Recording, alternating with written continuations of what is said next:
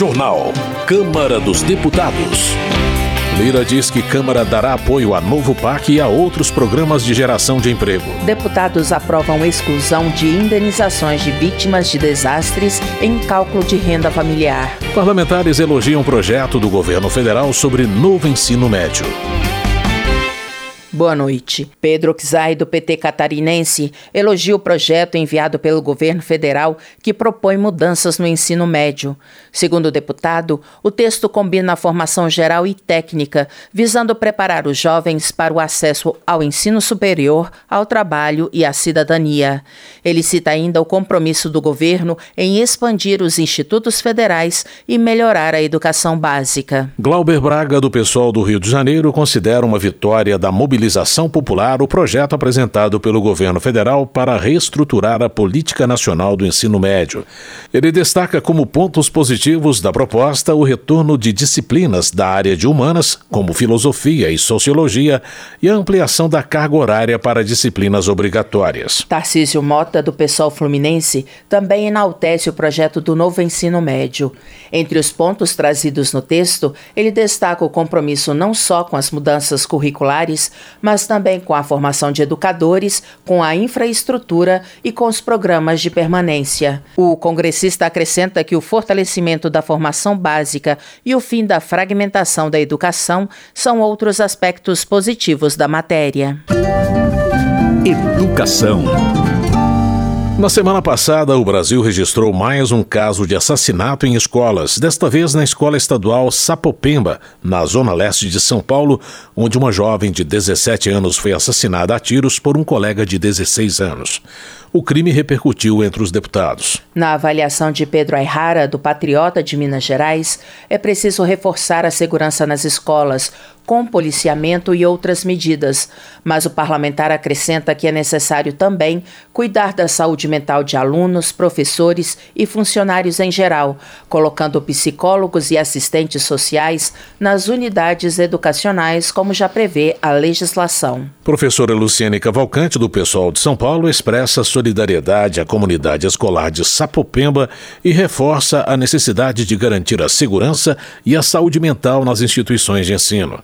Ela informa que o coletivo Educação em Primeiro Lugar entrou com uma ação contra o governo de São Paulo a fim de responsabilizá-lo pela situação das escolas estaduais. Delegado Palumbo, do MDB de São Paulo, critica os partidos de esquerda por não apoiarem a aprovação de leis mais rígidas para proteger crianças e adolescentes nas escolas. O deputado cita como exemplo projeto de sua autoria que obriga o uso dos serviços de segurança em escolas públicas e privadas em todo o país. Levantamento do Instituto Locomotiva, em parceria com o Sindicato dos Professores de São Paulo, mostra que no primeiro bimestre deste ano, 1 milhão e 100 mil estudantes e 40 mil professores foram vítimas de violência nas escolas do Estado. Nilton Tato, do PT, critica o governo paulista por, em vez de enfrentar a violência, propor a redução dos investimentos em educação e ainda apoiar o uso de armas. Segurança Pública. Sidney Leite, do PSD do Amazonas, pede que o governo federal garanta uma ação enérgica no controle das fronteiras para combater o tráfico de drogas e o contrabando de armas.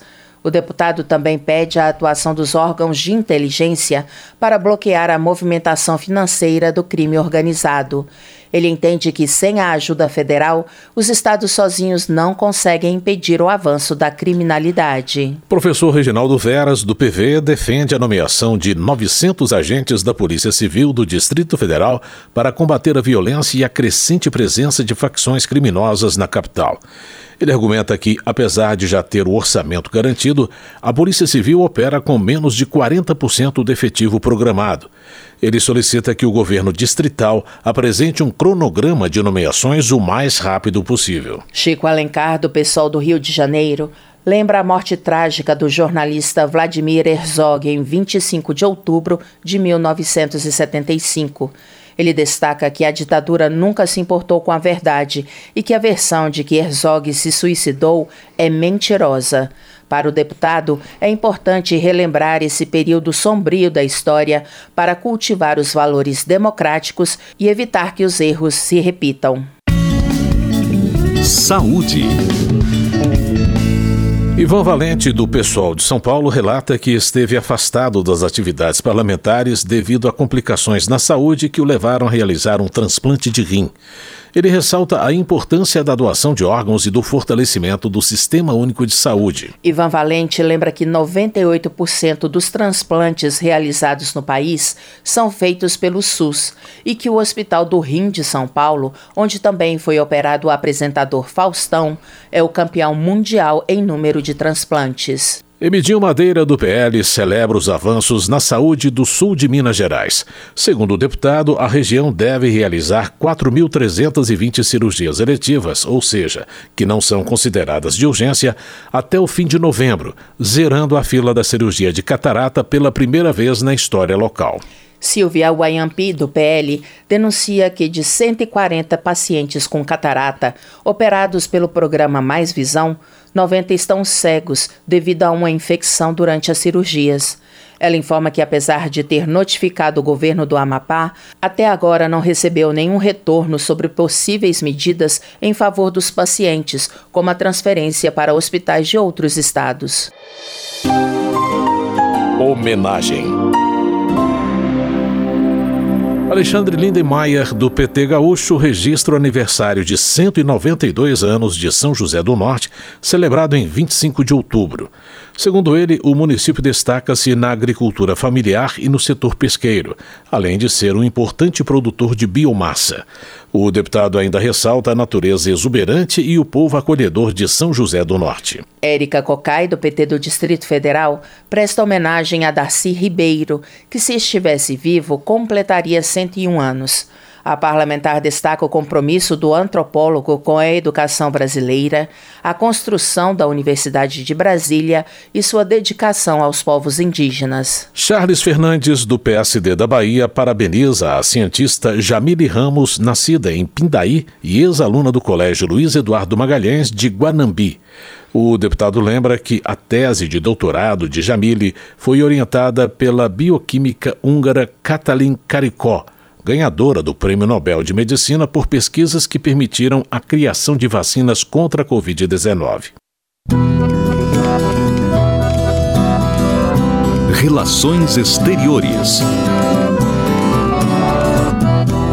João Daniel, do PT de Sergipe, afirma que, sob a liderança do presidente Lula, o Brasil vem fazendo um trabalho em defesa da vida e da paz nos fóruns internacionais. Para o deputado, é inadmissível aceitar o massacre contra o povo palestino, que tem uma história marcada por perseguição e opressão. Já Eduardo Bolsonaro, do PL de São Paulo, critica as declarações do presidente Lula sobre o conflito no Oriente Médio. Segundo o deputado, o governo de Israel tentou, em diversas ocasiões, alcançar a paz na região, por meio inclusive da concessão de terras e da entrega da faixa de Gaza ao povo palestino. José Medeiros, do PL de Mato Grosso, acusa o PT de usar pautas legítimas, como os direitos das mulheres e da população LGBT, para interesses próprios. O deputado critica o governo Lula por não defender as minorias, lembrando que muitas mulheres e homossexuais foram vítimas do ataque do Hamas e, mesmo assim, o governo não classifica o grupo como terrorista. Trabalho. Giovânia de Sá, do PSDB catarinense, defende mudanças nas regras de aposentadoria dos trabalhadores que exercem atividades prejudiciais à saúde, como mineiros e ceramistas. Relatora de projeto que trata do tema na Comissão de Trabalho, ela avalia que a reforma da Previdência foi injusta com essas categorias e que o Congresso Nacional precisa corrigir o erro. Emanuel Pinheiro Neto, do MDB, critica o governo de Mato Grosso por proibir a pesca e o transporte de pescado por cinco anos, sob o argumento de que há uma redução drástica no estoque pesqueiro do Estado. O parlamentar informa que acionou o Supremo Tribunal Federal contra a proibição para garantir o sustento de mais de 20 mil ribeirinhos. Previdência. Pompeu de Matos, do PDT Gaúcho, defende a derrubada do veto presidencial ao projeto que concede pensão vitalícia aos soldados do Batalhão de Suez, que representaram o Brasil na guerra no Oriente Médio em 1956. Para o deputado, é preciso reconhecer a bravura dos militares que combateram na guerra e proporcionar uma vida mais digna para eles e suas famílias. Os deputados aprovaram a exclusão de indenizações de vítimas de desastres em cálculo de renda familiar.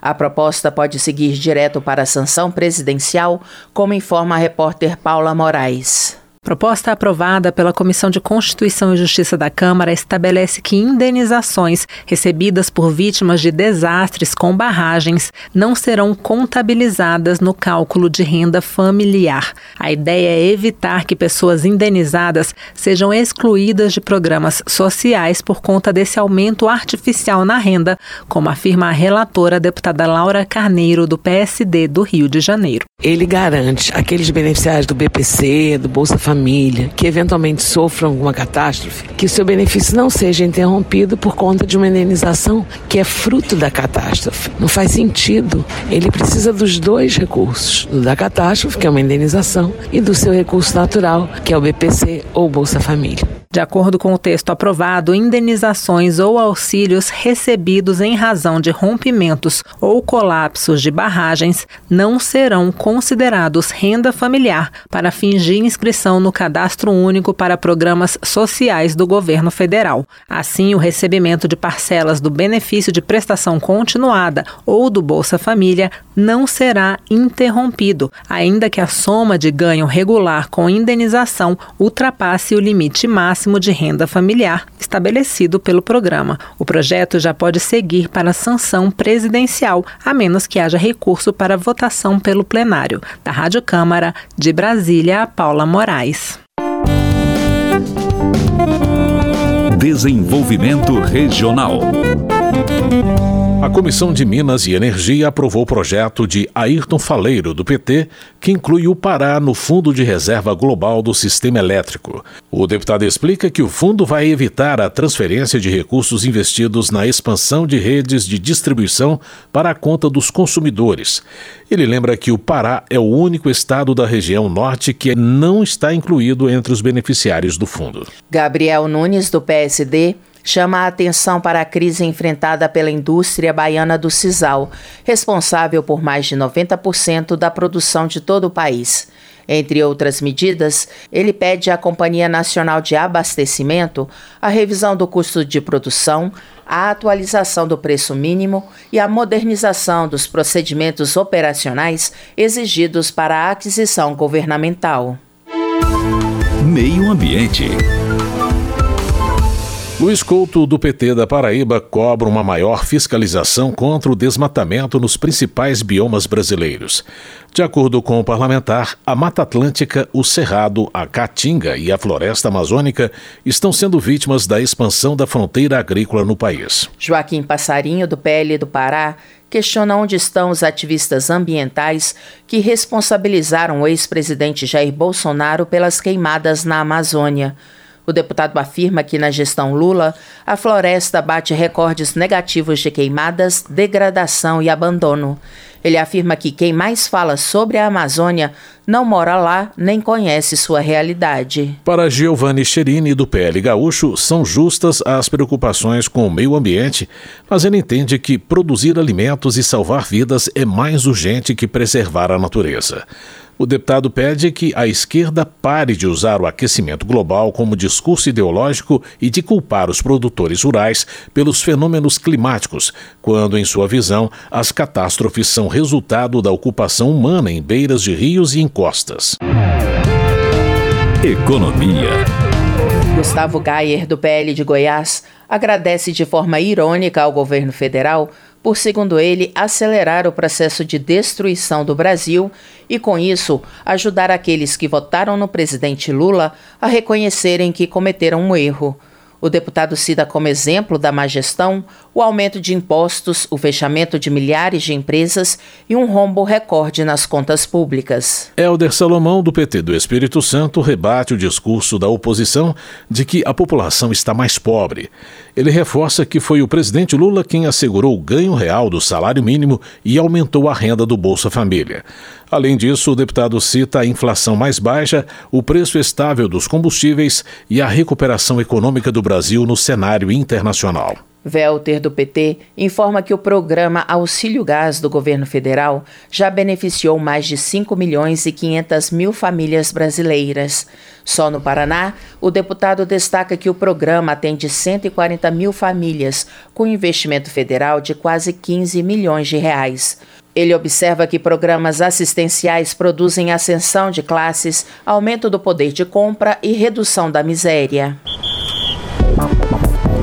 Transportes. Flávio Nogueira, do PT do Piauí, celebra a liberação de 811 milhões de reais para a continuação da Transnordestina, importante obra para o desenvolvimento do Nordeste. Segundo ele, estudos revelam que a construção da ferrovia vai promover um aumento de 7 bilhões de reais no PIB da região e gerar milhares de empregos. Marconto PT comemora o ato de assinatura de obras federais no Rio Grande do Sul. O deputado informa que as obras incluem a restauração de 175 quilômetros nas BRs 290 e 392, a duplicação de 25 quilômetros entre Soledade e Fontoura Xavier, a reforma da ponte do Fandango na BR 153 e a continuação da duplicação de 26 quilômetros na BR 116. Presidência. Durante o lançamento do novo programa de aceleração do crescimento em Alagoas, o presidente Arthur Lira disse que a Câmara vai apoiar a iniciativa do governo federal e outros programas de geração de emprego. A reportagem é de Lara Raj. O presidente da Câmara dos Deputados, Arthur Lira, disse que a Câmara dará apoio a qualquer movimento de criação de programas como o Novo PAC, a nova versão do Programa de Aceleração do Crescimento. Ele participou do lançamento do programa do governo federal em Maceió, capital alagoana, nesta segunda-feira. Qualquer movimento de criação de programas como este, que precisam da aprovação legislativa, a Câmara dos Deputados, o ministro Rui sabe muito bem, nunca faltou ao Brasil, nem ao governo federal, especificamente nesses assuntos geração de emprego, renda, melhoria do ambiente de negócios, crescimento da nossa economia, facilitação, principalmente da diminuição das desigualdades regionais, sejam econômicas ou estruturantes. Lira acrescentou que Alagoas, como todo estado pequeno, precisa de todo o apoio do governo federal e não sobrevive sem ele. O presidente da Câmara disse que o encontro de autoridades nacionais e regionais no evento representa um momento de união política para o desenvolvimento do estado. Participaram do lançamento os ministros da Casa Civil Rui Costa, dos Transportes Renan Filho, de Portos e Aeroportos Silvio Costa Filho, além do governador de Alagoas Paulo Dantas e outras autoridades. Deputado federal eleito por Alagoas, Arthur Lira se identificou como parlamentar municipalista e disse que a Câmara dos Deputados nunca faltou com os prefeitos e prefeitas do Brasil, destinando emendas do orçamento para vias, estradas, asfaltos municipais, casas populares, saneamento básico e assistência a pequenos produtores rurais. Na avaliação de Lira, o PAC é um instrumento de política pública que contribui para essa pauta. O presidente da Câmara destacou que o processo eleitoral acabou há um ano, em 30 de outubro, e a obrigação da classe política é fazer com que obras estruturais estruturantes e básicas cheguem à ponta à população de maneira republicana. Da Rádio Câmara de Brasília, Lara Raj. Termina aqui o jornal Câmara dos Deputados com trabalhos técnicos de Everson Urani e apresentação de José Carlos Andrade e Luciana Vieira. Uma boa noite para você. Ótima noite. Ouça agora as notícias do Tribunal de Contas da União. Minuto do TCU. O Tribunal de Contas da União fez auditoria para avaliar o processo dos pedidos de benefícios pelo Instituto Nacional do Seguro Social, o INSS. A fiscalização constatou que o tempo para a conclusão da análise é de cerca de 150 dias, sendo que a lei prevê o prazo máximo de 100 dias. O TCU verificou os pedidos feitos entre janeiro de 2017 e junho de 2022 referentes à aposentadoria e pensão por morte, entre outros benefícios. O volume de recursos fiscalizados foi de cerca de 670 bilhões de reais. O tribunal determinou que o INSS apresente um plano de ação para resolver o problema da demora na análise dos processos. O prazo é de até 45 dias. Saiba mais em tcu.gov.br.